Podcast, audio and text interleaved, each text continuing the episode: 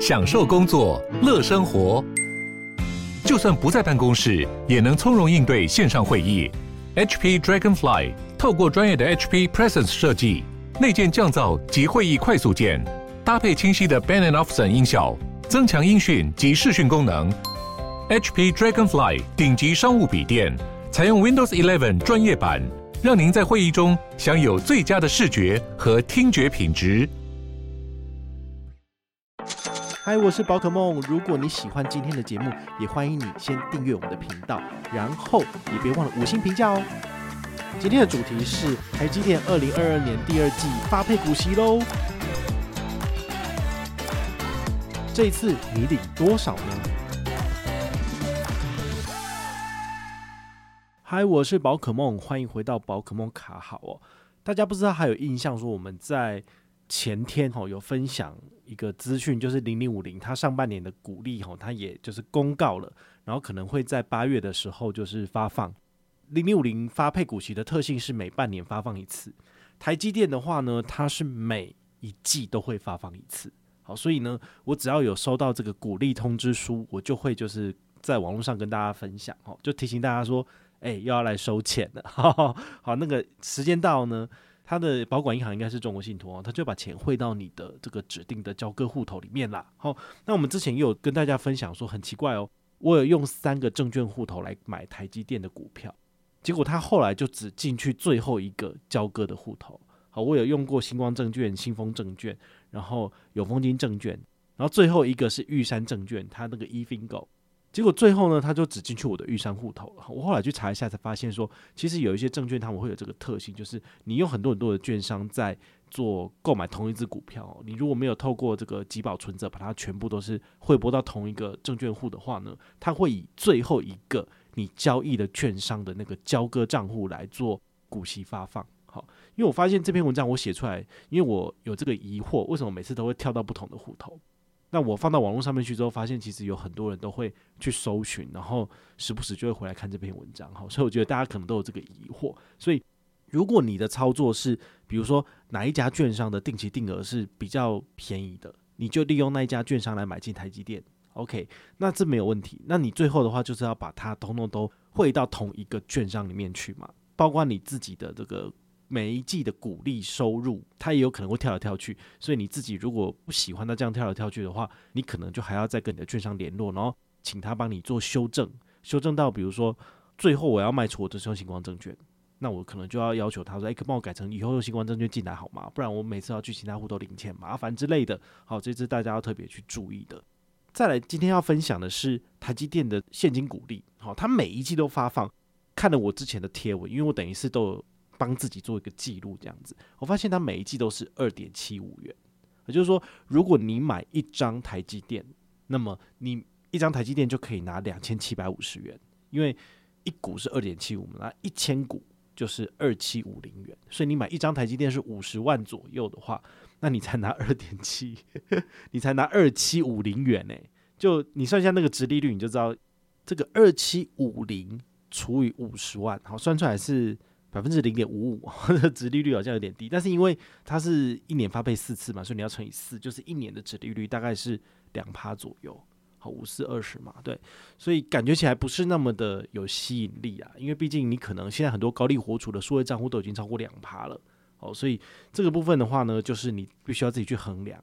那为什么我会持续的在买进台积电？这个跟我们之前有有跟大家分享过，那个邱尚老师他有写过一本书叫《台积电启示录》，然后里面呃有非常多这个台积电的渊源，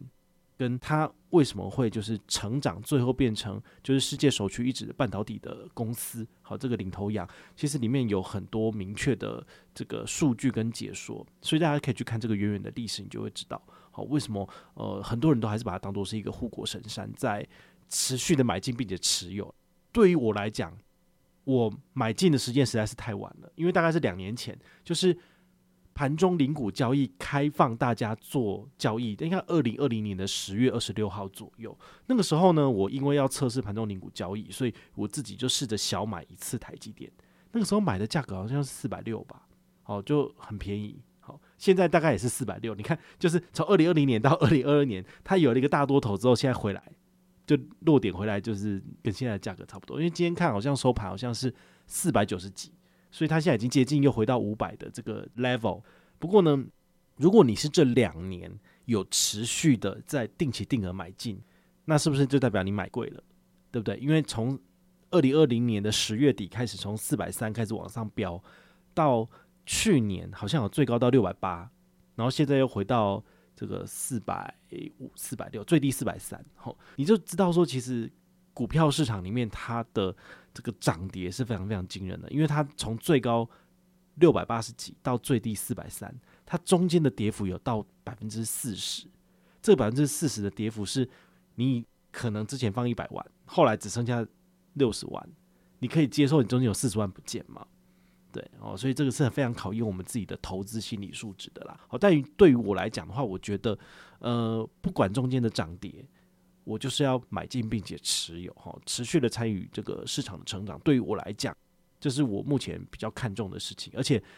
我放在台积电里面的钱好像也不过才三十万吧，就没有很多，说真的很少，所以。你拿不拿出来，这真的一点意义都没有。因为我生活中我要花费的金钱，其实我都另外赚。我自己一些业外收入跟我本业收入，其实完全不会去动用到这些投资的钱。所以对于我来讲，我的投资心理素质非常的稳健。就算是它跌到四百以下，我完全都不会睡不着觉。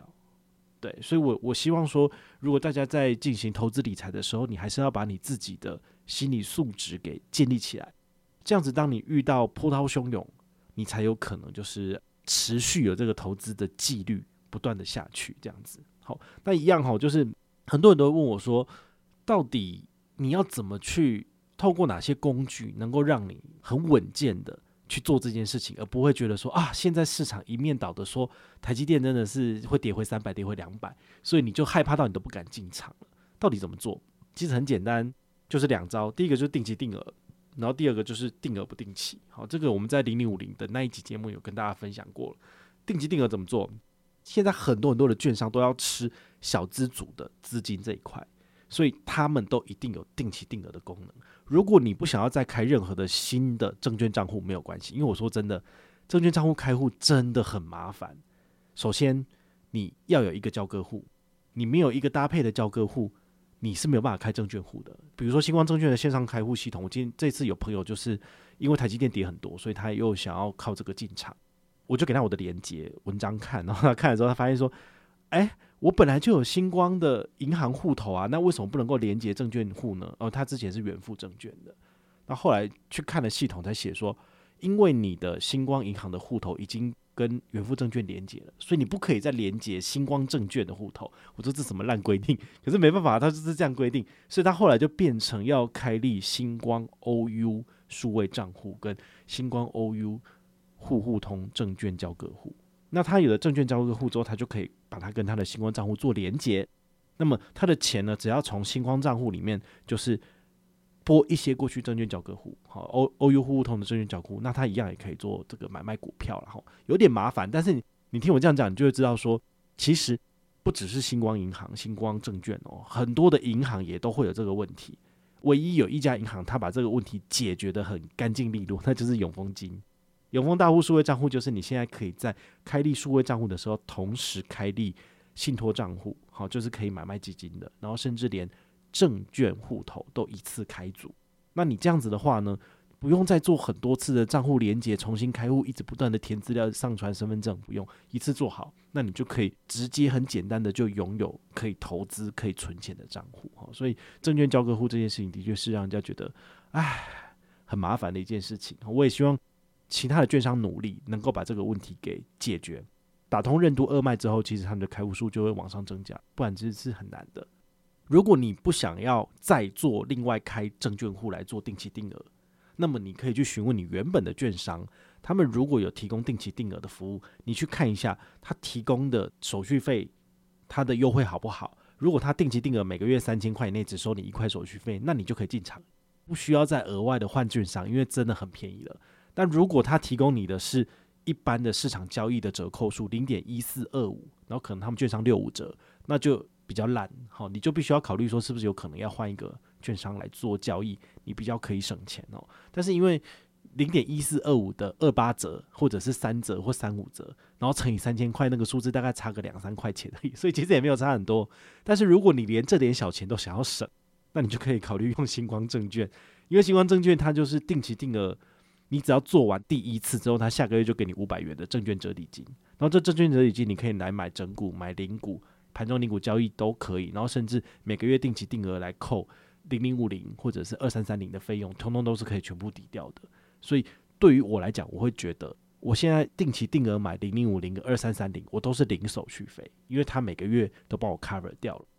那如果你每一年都有做一次定期定额，比如说你今年七月开，你明年七月你还是有做一次定期定额，它一样下个月再给你五百元的证券交易折抵金，然后这证券交易折抵金可以抵一年，好，所以等于是你每一次进场都是零手续费，都零元。这个是蛮佛心的，因为因为我自己的观察，连永丰金证券都没有提供这样的优惠，因为他们就是要赚钱，他们就是要赚这个手续费，所以很难。但星光证券可以做到这一点，所以我个人觉得它的定期定额，虽然说它的 APP 设计有点鸟，不是很直观、很漂亮，但是我觉得堪用。而且我只要定期定额设定好，它每个月时间到它就扣钱，那我也觉得简单。好，所以这是我个人觉得定期定额是可以突破你的心魔。然后不论是市场高点还是低点，你都还是可以持续买进。好，这点是我觉得很不错的。那另外一个定额不定期，就是说，因为星光证券的手续费折扣是二八折，所以你稍微回退一下，大概是你每一次盘中零股交易两千五百零六元以内，都是一块手续费。所以我是以小资族的立场来觉得说，我就是不想要被多收钱，所以我就是每一笔交易在两千五以内，我就用星光证券，这样就好了，因为我的手续费就是永远是最低的。对，所以我用这种方式在进场。比如说，之前台积电跌到四百三十三，那个时候我有买到很接近的价格，大概是四百三十五、四百四左右，我就买到了。那你看它现在弹回去四百九了，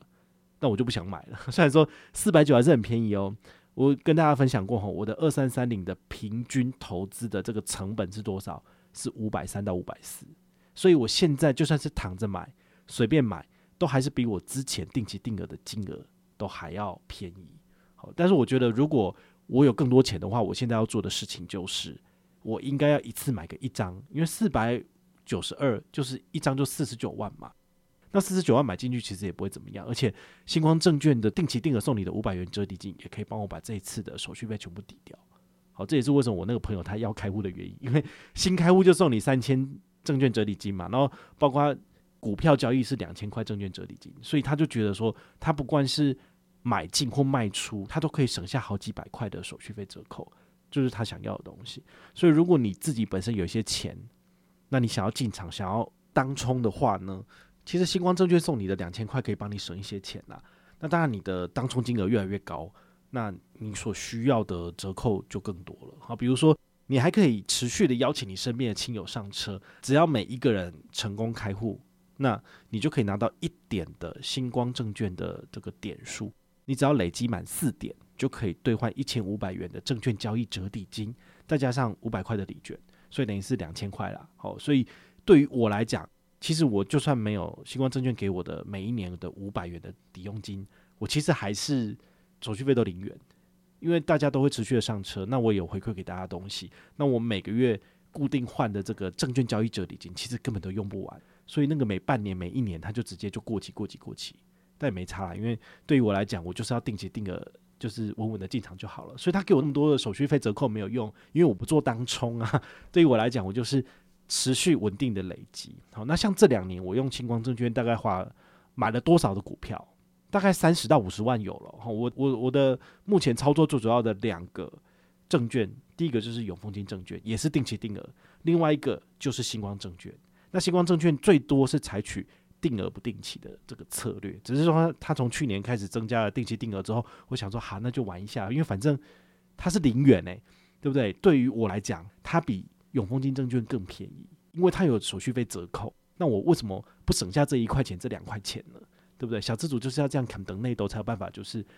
赚更多钱嘛。好，所以对于我来讲，我会比较倾向于使用星光证券的原因，是因为我有很多的折扣金可以折抵。那现在大家如果来做定期定额，每年都可以拿到五百元的折抵金，那这个东西你也可以一直不断的用，不断的抵，等于是你的进场都是零手续费。要特别注意哦，出场的部分也会收零点一四二五的二八折的证券交易手续费。那还有一个是证券交易税百分之零点三，这个是没有办法免除的，这因为这是政府收走的。所以呢，你可以省下买进跟卖出的百分之零点一二五的手续费。那新光证券打二八折，然后再透过这五百元抵掉。但是你卖出的时候，还有百分之零点三的证券交易税是会被政府收走的。好，所以如果你要持续的买进卖出买进卖出做这个当冲，你中间的费用其实是会蛮大的。好，所以这个也是大家要特别注意的。那我也很好奇啊，就是到底大家零六零还有二三三零是不是都跟我一样一起开始在买了？好，我说真的，因为这两个也是我目前投资台股最主要的两个主要的标的啦。好，那如果你的心比较稳，我会建议你就是使用台积电，然后来做定存，好，就叫存股嘛。那如果你的呃心脏比较小颗，那你可能用零零五零比较好，因为零零五零毕竟台积电市值大概占七成，剩下百分之三十是由其他四十九间公司来做组成哦。那也许它的风险分散会比较多一点。好，所以呢，这两个标的都是我个人目前有持续在做定期定额，而且它的资产是不断成长的。好，就好像今天分享的是。我目前台积电的数字是六百一十五股哦，所以这个六百一十五股跟我上一季就是三月的时候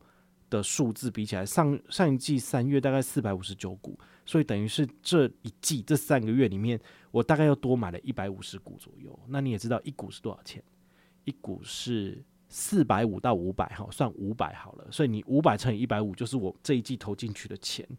七万五。好，就是每个月如果可以的话，我就尽量有钱我就多投。好，所以七万五除以三，大概一个月就是多放两万五到三万块钱进去。然后就觉得说，小资主怎么可以放那么多钱？没有关系，如果能放两千五，那就放两千五。那如果自己有余力，你有多赚钱，那你愿意多投资的，那你再多放一点。所以我现在这么拼命的赚钱，这么拼命的在分享这些东西，当然是希望我要财富自由。我希望我能够建立我自己的被动收入。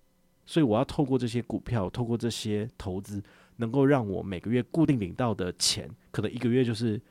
三万四万，那我是不是就不用工作？因为就靠这些股息，我就可以过生活了。所以你在前期，你必须要很努力的去买进部位，比如说他每一季发放的股息，或者是每半年发放的股息，再继续去买。你只有透过这种方式不断的滚复利，好，你才会有真正的被动收入来源。那当然我们会持续的分享，所以你就可以做个比对，比如说，诶、半年之后宝可梦又再分享一次二三三零台积电，那他这次领到的股息是多少？我上一季我领到的股息是一千二，但是现在领到的股息是一千六，